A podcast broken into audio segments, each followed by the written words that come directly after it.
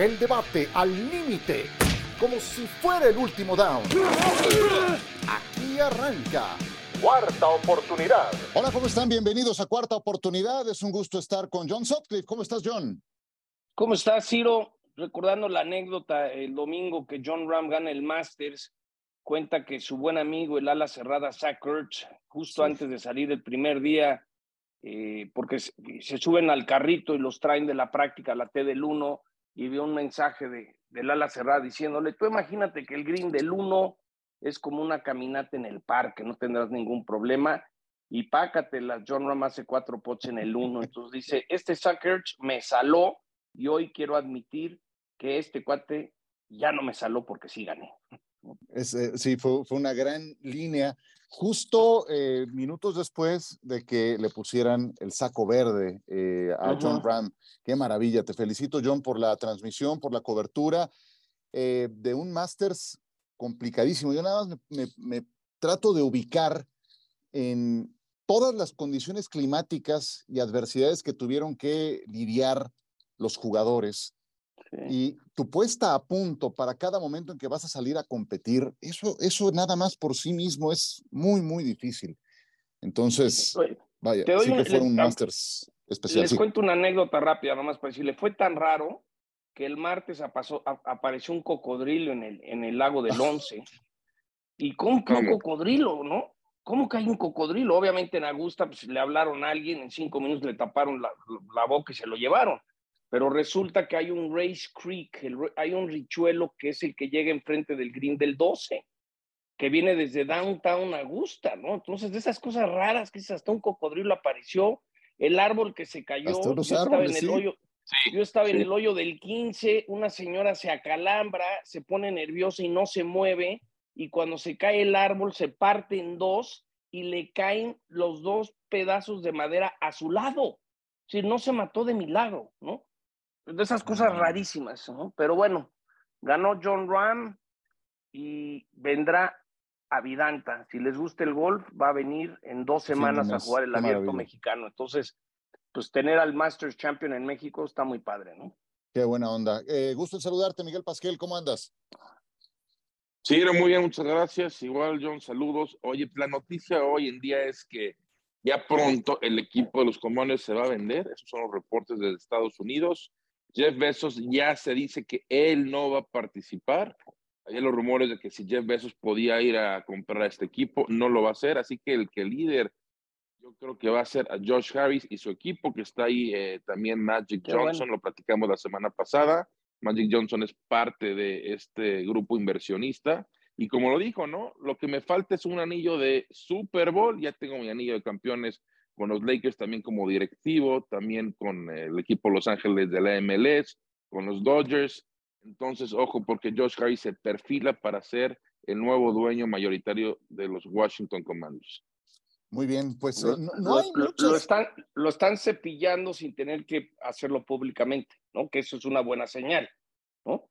De lo que hemos hablado, sí. Miguel, ¿no? Totalmente. Véndelo y no nos hagas que te la saquemos. cloaca. Exacto. ¿Para qué sacamos la coladera si mejor este, pues te puedes ir, ¿no? Sí, sí, sí, es una invitación eh, ordenada a que, a que ya no eres bien visto por acá, entonces vende, Como pasó con Chivas USA, gracias. como pasó con Chivas USA. y evitamos un escándalo que nos afecte a todos, ¿no? Yo creo que así lo están manejando, pero bueno, en fin. Sí. Eh, mira, está, está, está, está escasa esta semana de notas, ¿eh? De verdad. Todo, todo se, se centra en el draft y creo que el draft por sí mismo es un, es un punto de inflexión, un gran punto de inflexión, no nada más de la temporada baja, de cada año. Y eso por sí mismo es muy interesante. Yo, eh, la verdad es que me estoy teniendo un acercamiento al draft como no lo he tenido otras veces. Me he dedicado a ver esos juegos de colegial que no pude ver durante la temporada con el detenimiento y bajo la perspectiva de seguir a los principales prospectos. Y créanme que ha resultado muy provechoso, al menos para la perspectiva en la que yo voy a abordar el draft. Eh, y, y, te das cuenta de, digo, ya lo sabía, ¿no? De, de la clase de universo tan grande que es. Entonces, eso por sí mismo, dentro de un par de semanas, es poderosísimo. Pero la nota más importante que se ha dado en los últimos días es lo de Odell Beckham Jr., que va a Oh, los. Baltimore Ravens. Y esto, a ver, ¿qué tanto más hay que leer entre líneas en este, en este caso? Hay mucho, mucho, de verdad. John, ¿por dónde empezamos? Es nada más un año, 18 millones de dólares, 15 de ellos garantizados. ¿Qué hay que leer entre líneas? Que están buscando un uno, que, que hace tiempo no lo tienen. Hay que recordar que por ahí pasó de Sean Watson, Sammy Watkins, Des Bryant, Crabtree, Jeremy McLean, todos, y, no, y nunca ha habido ese uno que necesitan. Y creo que hay un punto bien importante el coordinador ofensivo de los Ravens, Todd Monken, era el coordinador ofensivo de Cleveland en 2009 con OBJ. Entonces, él siempre ha defendido a OBJ. Entonces, yo creo que traen a alguien que, que, que, que, va a llegar a un lugar a ser el número uno y, y, le están mandando un mensaje a Lamar, porque Lamar no se viera a ningún lado, ¿no? Lamar va a jugar con los Ravens. Eso, eso yo, yo lo veo prácticamente imposible que este año no juegue, porque va a tener que o no jugar o ser Raven. Entonces yo creo que es buscar un uno que no han tenido, ¿no?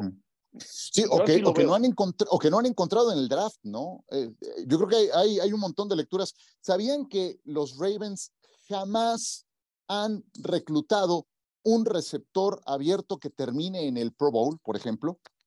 Nada, nunca. nunca. Desde que se cambió, desde la franquicia que se movió, que fue en 1900 95-96, procedente de Cleveland, nunca han seleccionado a un, a un Pro Bowler. Todo es a través de la agencia libre. Agencia libre. Porque la agencia libre, Miguel, empezó en Arizona, ¿no? Sí, Steve Smith, Steve Smith llegó de los, de los Panthers, ¿no es cierto? Entonces, hay algunos equipos, Miguel, que son buenísimos para reclutar en ciertas posiciones. Los Ravens, te tomaron a Ed Reed, te tomaron a jugadores defensivos como, como Ray Lewis, etcétera. La lista es larga, pero no los pongas a reclutar receptores abiertos. Los necesitan ya hechos, ya productos terminados. Y por eso es que pagan tanto por alguien como BJ, ¿no? En un momento pagaron, ¿se acuerdan? También con Steve Smith, procedente de Carolina, que pues ya en sus 30 llegó a, las arriba de mil yardas, pero es claro que nunca han tenido un, un, un dúo de receptores 1-2. Yo creo que con OBJ ahorita, pues pueden hacer las cosas interesantes. Lo más importante para mí de OBJ es saber si está al 100%. Él dice, ya estoy al 100%, habrá que verlo, porque no fue cualquier tipo de lesión. Va a haber pasado más de un año y medio cuando empiece la próxima temporada. Debe estar al 100% y habrá que ver si hay esa química entre Lamar y OBJ. Se dice que Lamar ayudó mucho a reclutar, lo que estuvieron en constante comunicación y es por eso que Lamar convenció a OBJ a unirse a los Ravens. ¿Será cierto? Mm, tengo mis dudas, porque si el mismo Lamar Jackson es el que dijo que quiere salir de Baltimore. Pero bueno, lo que es un hecho es que, como dice John, tienen un receptor, puedo decir entre comillas, número uno, porque hay que recordar que desde el 2016 con Nueva York no ha, no ha sido el receptor número uno y fue un claro ejemplo con, cuando estuvo con los Rams ganó el Super Bowl, pero el Cooper Cup ahí era el número uno. Yo sí creo que ahorita va a ser el número uno y a ver con Bateman cómo se acopla, ¿no? Porque es un receptor también que juega mucho el slot, no está entre el juego vertical, en fin. Pero creo que le va a quedar muy bien a los Ravens si Lamar se queda, que sí creo que se va a quedar. Me viene como la caricatura de los picapiedra, ¿te acuerdas? Cuando ponían su carne en el coche, el, el sagüeso ese grandote, es como que le aventaron un huesito a Lamar, le dijeron, ya, vente para acá, mira lo que te voy a invitar, te traje a tu amigo, te traje el que traes. Entonces, es una manera de hacer las paces con Lamar, aunque Lamar lo que quiere es su billete, ¿no? Ahora, no, hablando de billete, no es demasiado, no están pagándole exageradamente a Beckham Jr. Como decía Miguel, trae un año sin jugar. Viene de un equipo en el que no era receptor uno, era complementario de Cooper Cup y de un sistema como el de los Rams eh, en ningún otro equipo iba a ser receptor uno. O sea, ¿qué lo querían? Los Jets. Los Jets lo querían, no iba a ser receptor uno. Entonces, ¿estás pagando exageradamente por este jugador? Pero, ¿Creen o no? Yo creo que se paga solo, ¿eh? porque los Ravens son un mercado chiquito. Yo creo que lo que va a vender de playeras y de algunas cosas, eh, yo, yo creo que es un buen golpe mediático para los Ravens. Creo que es un nombre que eso automáticamente le trae un poco de, de, llamativo, ¿no? De appeal, es decir, como que creo que OBJ le hace bien a los Ravens, que no necesariamente es un equipo tan popular, ¿no? A ver, Miguel. Es curioso. Sí. Nada más lo, que dice Ciro de cuánto están gastando. La temporada pasada se gastaron 7.6 millones de dólares en la posición de receptor y no se han gastado más de 14 millones de dólares desde el 2018, que fue la temporada que Lamar Jackson fue novato. Lo que voy con estos, los Ravens son un equipo que no gastan en esta, esta posición. Ya lo hicieron con OBJ, que por cierto, habrá que dejarlo claro que él quería 20 millones de dólares y ningún equipo le iba a pagar 20 millones de dólares por una temporada. Yo creo que si paga dividendos, tiene una buena temporada, ese año lo puede convertir en un futuro en dos, en dos años más. El potencial está ahí, habrá que ver si la cabeza, vamos que pierde la cabeza muy fácilmente, y el físico está para que pueda ser un producto continuo en NFL. a ver, hace un momento decías, Miguel, que, que Lamar Jackson estuvo en contacto, déjame ver si entendí, con los Ravens y que, no, no, no, con OBJ. y que me dio para que esto fuera posible. Con OBJ. Son los rumores que se dicen, son los reportes que se dicen desde Baltimore y estuvo en contacto con OBJ para reclutarlo para los Ravens. Mm, no sé, yo, yo, bueno, eh, eso, vaya, a, lo mejor con el jugador sí habrá tenido algún acercamiento, pero que yo sepa con el equipo, nada. Y con el equipo no, claro, Ciro. Pues es que imagínate, porque no ha llegado un solo ofrecimiento por Lamar Jackson.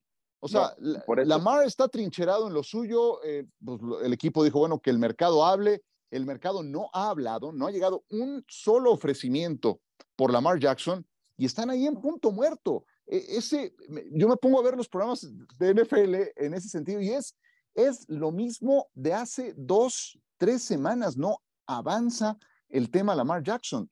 Y, y pues se acerca el draft que tendría que ser un punto de inflexión y no hay. Y, sabes que es algo bien interesante, Ciro, que, y Miguel, muchas veces los insiders de la NFL, la gran mayoría de la información cae de agentes, ¿no? Del que representa porque tiene un interés en mover a su jugador. Y aquí no hay un contacto real, porque hasta el, primo que tiene Lamar no tiene licencia de, de, de, de representante. Entonces, hasta para que oficialmente un equipo muestre interés, el trámite es más complicado en el caso de Lamar y yo sí creo que el club de Toby no quiere abrir esto y no quiere que se dé y Lamar va a acabar jugando en los Ravens. No le va a quedar. Y lo dijiste, sí, y lo dijiste, John, hace un par de semanas o más. Hay algo porque no nadie, si vemos todos los reportes coludidos, de Estados Unidos, están coludidos. nadie está interesado en Lamar Jackson, nadie ha mostrado cerca el interés. ¿Pensabas que Washington podía ser? Van a jugar con Sam Howell cuando puede ser Ron Rivera se está jugando su trabajo, sí.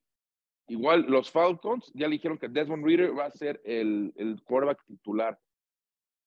Lions se puede hacer, no. Este, Jared Goff tuvo un buen cierre de temporada. Sí, a, lo pacto de caballeros, es un equipo que lo pueda tomar. Sí, a lo, a lo pacto de caballeros. Sí. Pero, pero ¿sabes por qué no, les, no, no le quieren ofrecer nada a Lamar Jackson, ningún otro equipo, un tercero?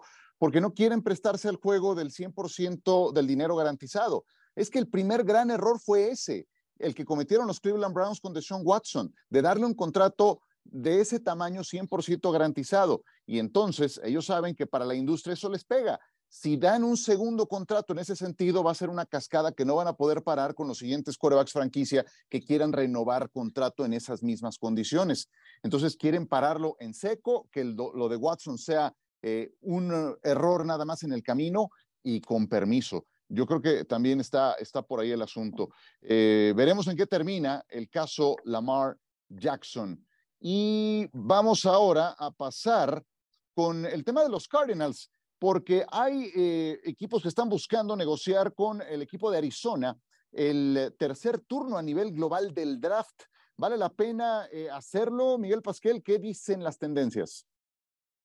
Mira, si estás convencido en un jugador, por supuesto que vale la pena.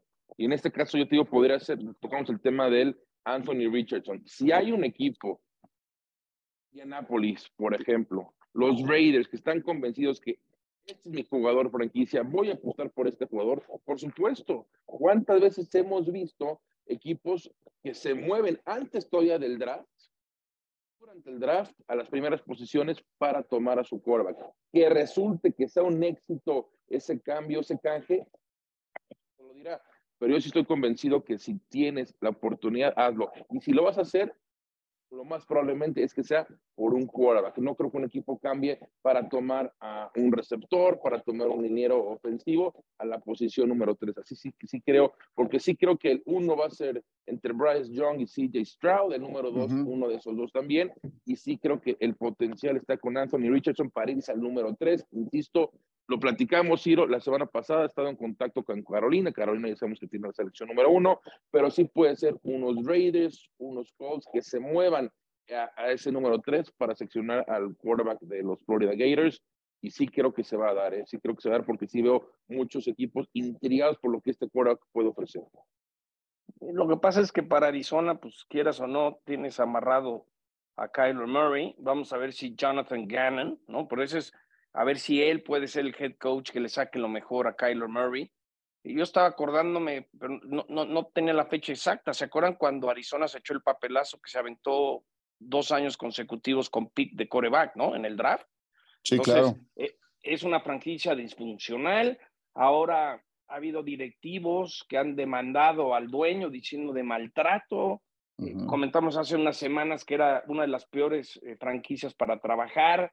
Eh, es un verdadero desastre. Yo, yo como digo, si, si, si, si Larry Fitzgerald, que es el caballero de caballeros, fuera de, micrófonos dice que Kyler Murray es insoportable, pues no sé qué va a pasar, Ya no sé, no sé qué va a pasar con este equipo, honestamente, como que todo lo lógico lo hacen al revés, ¿no? Otro, otro caballero de caballeros es JJ Watt. Lo escuché también. en la semana de Super Bowl, lo escuché en una entrevista con Dan Patrick y, Dan Patrick le, preguntó en relación a Kyler Murray. Y, y JJ Watt le dio la vuelta, le dio la vuelta, le dio la vuelta. Y Patrick es un entrevistador muy, muy colmilludo y le dijo, está bien, no me quieres contestar, ya entendí el mensaje de, en relación a, Kyler Murray.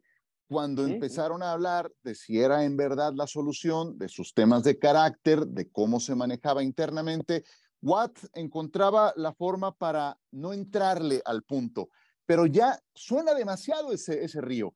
Y gente de mucha clase, como ya mencionas a Fitzgerald, ahora que lo dijiste, me acordé de Watt, y, a mí tampoco me, da, me, da la me da el mejor feeling este coreback. Yo, yo creo que eso no va a terminar bien en Arizona. Y me, acuerdo, me acuerdo el 21 de noviembre en la cancha de la Azteca, cuando sale Kyler Murray a calentar, que no podía jugar y pues solamente faltó que le recordaran el 10 de mayo al pobre Kyler Murray, ¿no? El abucheo que se llevó en, en el Azteca por los fans de los 49ers, pero no sé, este, esta franquicia trae mucho rollo. Lo lógico es que cambien ese pick para tratar de recibir más jugadores a cambio para eh, la reorganización, la reconstrucción de esta franquicia, ¿no? Eso sería lo lógico, pero con Arizona nunca sabes. Sí, sí, sí. John, Oye, estoy... vienes diciendo desde el año pasado. Tyler Murray no lo quiere en el vestidor. No, no, no. Se lo ha ganado, ¿eh? y, es el reflejo perfecto que estamos viendo. Tengo un compañero que al igual lo, escucharon, en, eh, eh, trabaja en CBS, se llama Cold Nose, que es reportero de cancha de golf de CBS, y él vive en Arizona. Y él me dijo un día, no tienes idea, mi Jonathan, he's the most hated player in the locker room, es decir, lo odian en el vestidor. Es decir, Kyler Murray, lo, lo que pasa con Kyler Murray es cuando comete un error, culpa a otros por sus errores. Y eso no lo puedes hacer.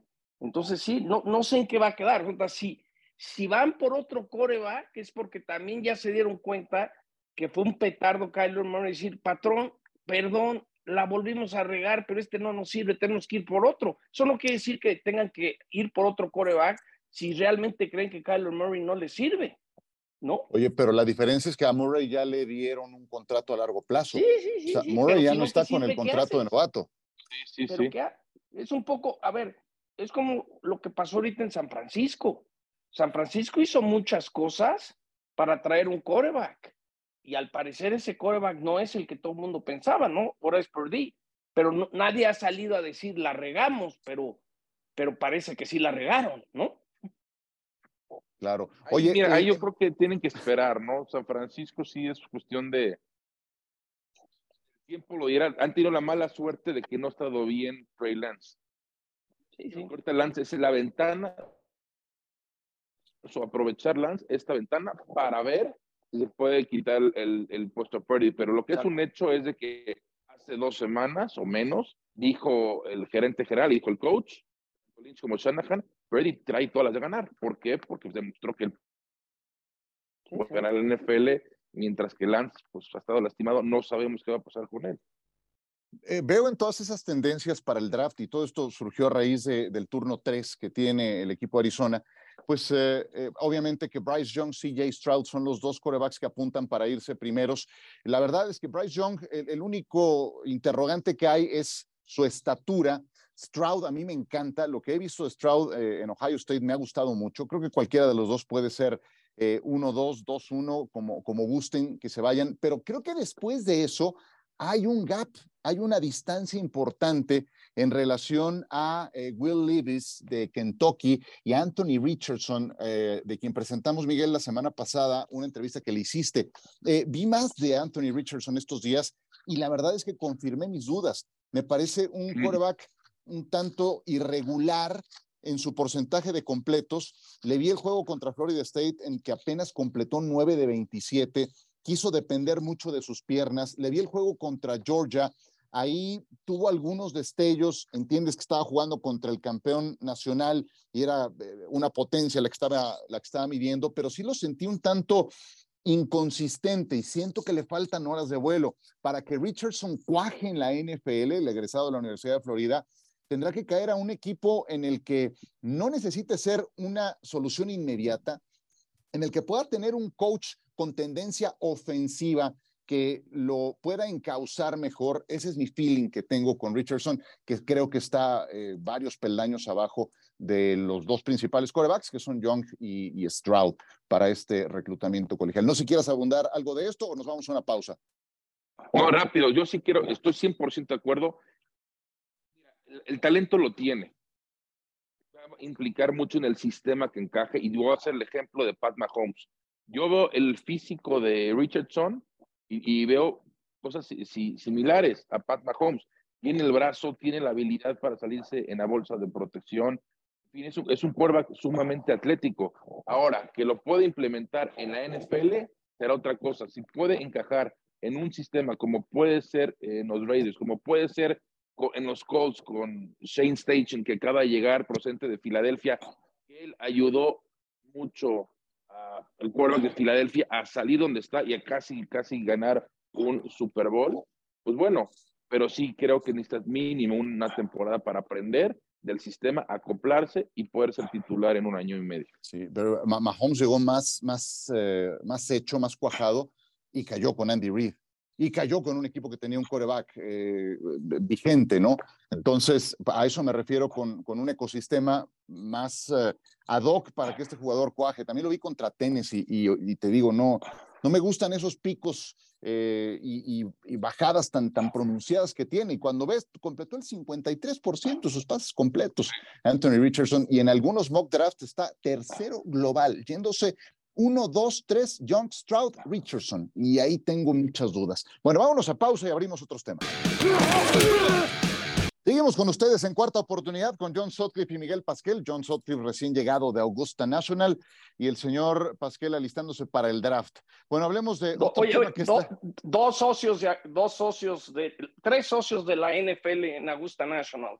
El comisionado Gudel, Lynn Swan Peyton Manning y el que se la vive yendo ahí a jugar con Rory es Tom Brady. Entonces yo creo que no me sorprendería que este año de repente veamos a Tom Brady con un saco verde, como que es el... Si a Peyton lo hicieron socio, creo que van a ser socio a, Tom Brady. ¿De qué hablarán? ¿De qué hablarán en una partida de golf Rory McIlroy y, y Tom Brady? De, a ver, Rory compró con los hermanos Manning un hotel en, en, San Andrews, que está a la derecha del hoyo 18 de San Andrews, se llama Shruckers, Entonces, normalmente lo que está haciendo, todos estos acaban comprando cosas, entran en negocios. Oye, vi un edificio en Nueva York, ¿le entras? casi, casi, ¿no?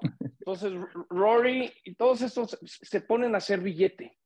El billete llama billete. Normalmente eso es lo que pasa. Invierten en cosas juntas para estar muy relacionados, ¿no? Sobre todo los Manning son muy buenos para la lana, porque Cooper Manning siempre fue el financiero, él fue el que se fue a trabajar a Nueva York, entonces todo el mundo habla de Eli y de Peyton, pero yo creo que el que más lana ha hecho es Cooper porque él es el, el businessman. Mira, qué interesante. Eh, y además, esos nombresotes, cuando se juntan para algún proyecto, pues imagínate todo el magnetismo que pueden llegar a tener, ¿no? Interesante, interesante sería estar por ahí en alguna de esas charlas mientras juegan. digan, oye, Ciro, le entras, te damos el 5, ¿y de cuánto sale? No, deme el punto 0005. De lo que gusten, sí, claro. Exacto. En eso, sí.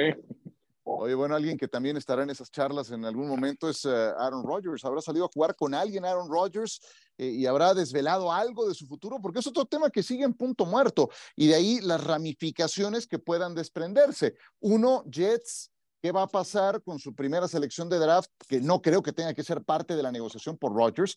O sea, por muy Aaron Rodgers que sea, sí, pero cercano a los 40 años, no puede ir como compensación a Green Bay la que es número 13, ¿no? Que tiene el equipo de los Jets. Entonces, eh, ¿en qué va a quedar ese tema? Y, como te digo, John, las ramificaciones, todo lo que se desprende de ahí.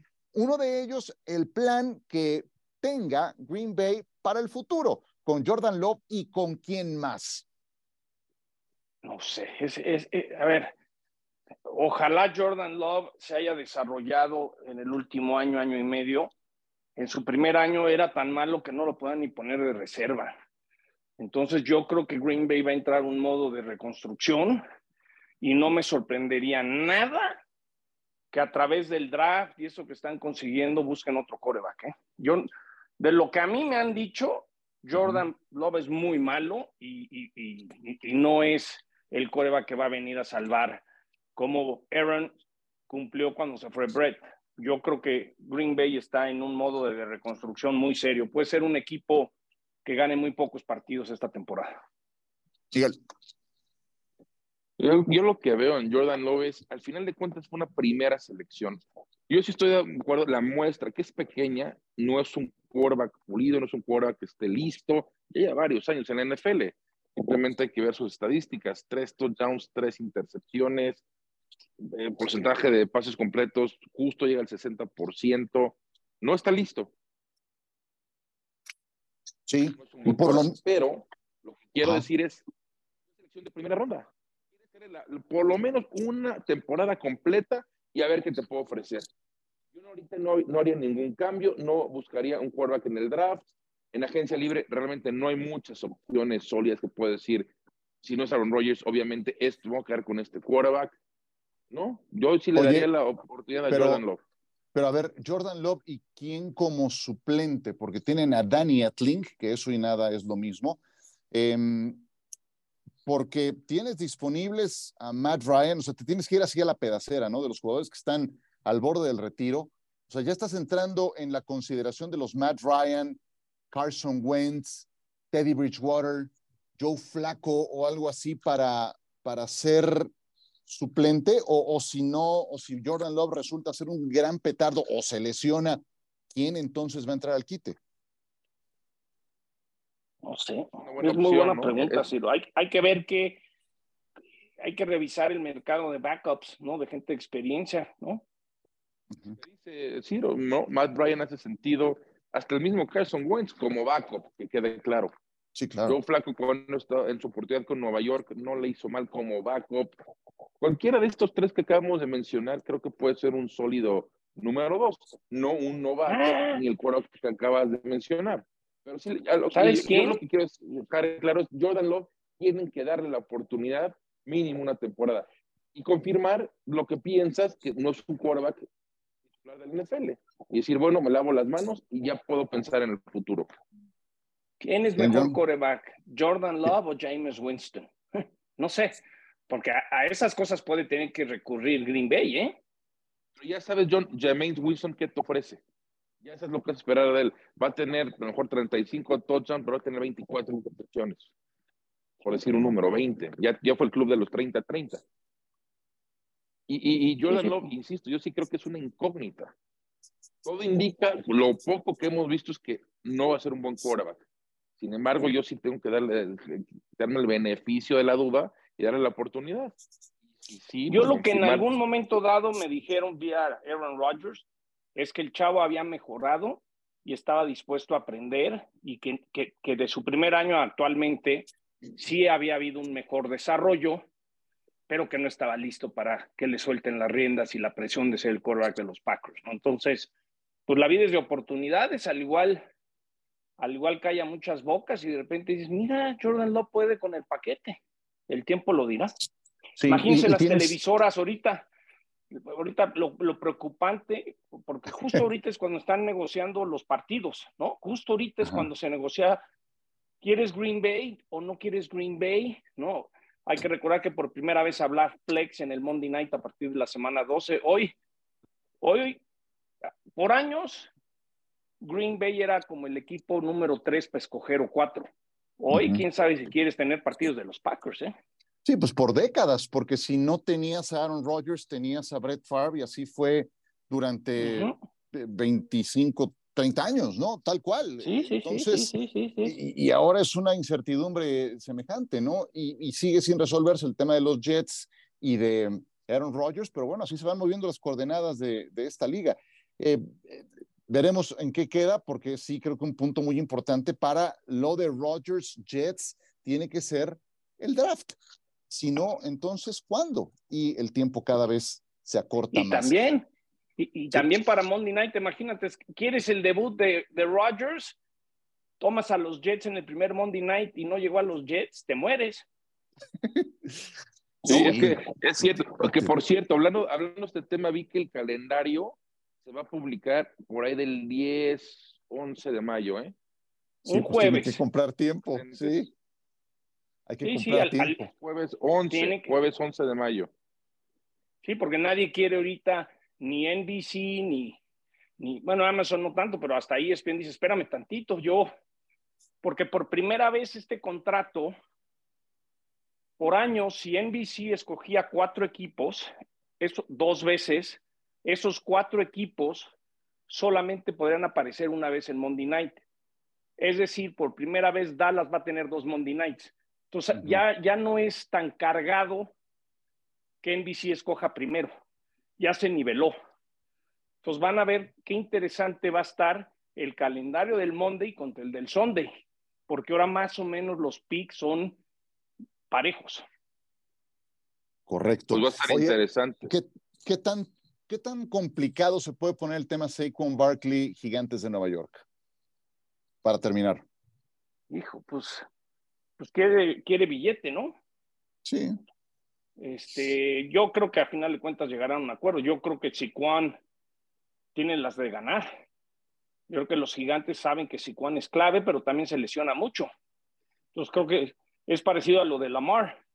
Sí, sí, eres muy bueno. El otro día había una estadística, cuántos partidos se ha perdido la, este, Sicuan Barkley en los últimos tres años, y al igual ha jugado no más de la mitad, ¿eh?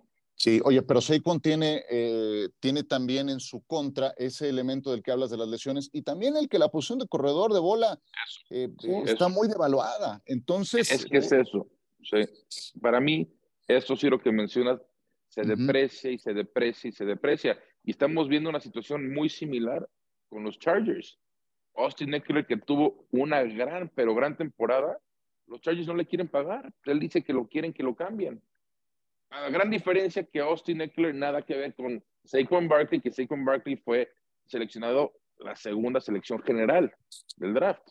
Pero pues, ahorita tiene la etiqueta franquicia que le va a pagar 10 millones de dólares por temporada. Pero para la producción que tiene este jugador, lo mismo que tiene Austin Eckler, realmente a lo que involucra el mercado del NFL se le está pagando muy poco. El ejemplo, Miles Sanders, que acaba de firmar con los Carolina, Carolina Panthers, tres años, promedio va a estar ganando arribita de 6 millones de dólares eh, al año. Entonces, ¿qué va a pasar con SIC? Eh? ¿Qué va a pasar con SIC? Con SIC, SIC no tiene equipo. Pues es que. Eh, y nadie le va a pagar ni la mitad de lo que ganaba con los Cowboys. Es que es el tema. como, como dice aquella frase, it's not personal, it's business. veamos el tabulador. A ver si no acaba en Miami, ¿no? Pues mira, es, el típico que al igual dice, se va a Miami, ¿no? A South Beach. Donde termine tiene que ser complementario. No puede ser corredor uno. Está más que demostrado que no puede ser corredor uno. Tiene que ser complementario. ¿eh? Ojo con Cincinnati porque Joe, Joe Mixon trae problemas ahí legales. Entonces yo no, pues imagínate. Se juntan ahí las, el hambre con las ganas de comer, ¿no? Este, Seikon y, y revive y, y, reviven a este Pac-Man, ¿no? Sí, no, no le hagas. Bueno, ya nos vamos. ¿Quieren cerrar con algo, John, antes de despedirnos, Mr. Masters? No, simplemente eh, ver qué va a pasar con, con Lamar Jackson. Creo que es el punto importante. Lo de Aaron a los Jets se va a dar, pero no tienen prisa. En teoría nadie tiene prisa, pero va a llegar un momento que sí van a tener prisa, ¿no? De acuerdo. Oye, y felicita de parte de todo el equipo de este humilde podcast de Cuarta Oportunidad a Matías Anselmo y a Hernán Rey. Lo hacen estupendamente. Y he aprendido mucho también en sus cuentas de redes sociales de lo eh, que. grandes compañeros. No Sí. Hernán Rey es un gran coach. Tiene una academia en Orlando que te recomiendo un día darte una vuelta. Y Matías, le digo de cariño, Demetrio, Demetrio y medio. Qué mala onda. Qué mala onda. Y te, te, empujan al búnker, ¿no? Para que dejes de estar dando lata. Bueno, vámonos. Sí, dije, eh, llegué a mi casa, llegué a mi casa, oye, mi desayuno, no me hinches. De repente me da miedo empezar a hablar argentino. Sí, sí, sí, Al búnker. Oye, John, perdón, Ciro, nada más para finalizar breve, brevemente, rápido. John, en la semana se dio a conocer de que pues ya el, nuevo paquete para ver los partidos a través digital va a ser por YouTube están entre los 300 y 400 dólares por temporada. ¿Qué sabes de esto? ¿Solamente para Estados Unidos o implica el mercado a nivel internacional? Este Dazan, Dazan compró los derechos internacionales, que está muy metido en el boxeo. Entonces, es decir, ahora si va a haber streaming, por ejemplo, no sé si Sky se los compra la liga, al igual, no sé, Telcel empieza a meterse en el streaming, pero Dazan tiene el, eh, el, NFL ticket fuera de Estados Unidos. Entonces yo, yo, creo que sí va a cambiar eso. ¿eh? Okay. Pues es decir, YouTube, para verlo en YouTube en México, en teoría YouTube tiene que dar un acuerdo con Dazan. Escucho agitado, John. Bueno, vámonos pues. Gracias, John. Gracias, Miguel. Un abrazo. a todos. Un abrazo, gracias. su fin de semana y nos saludamos el próximo jueves. Bye. El debate al límite como si fuera el último down. Gracias por escuchar. Cuarta oportunidad.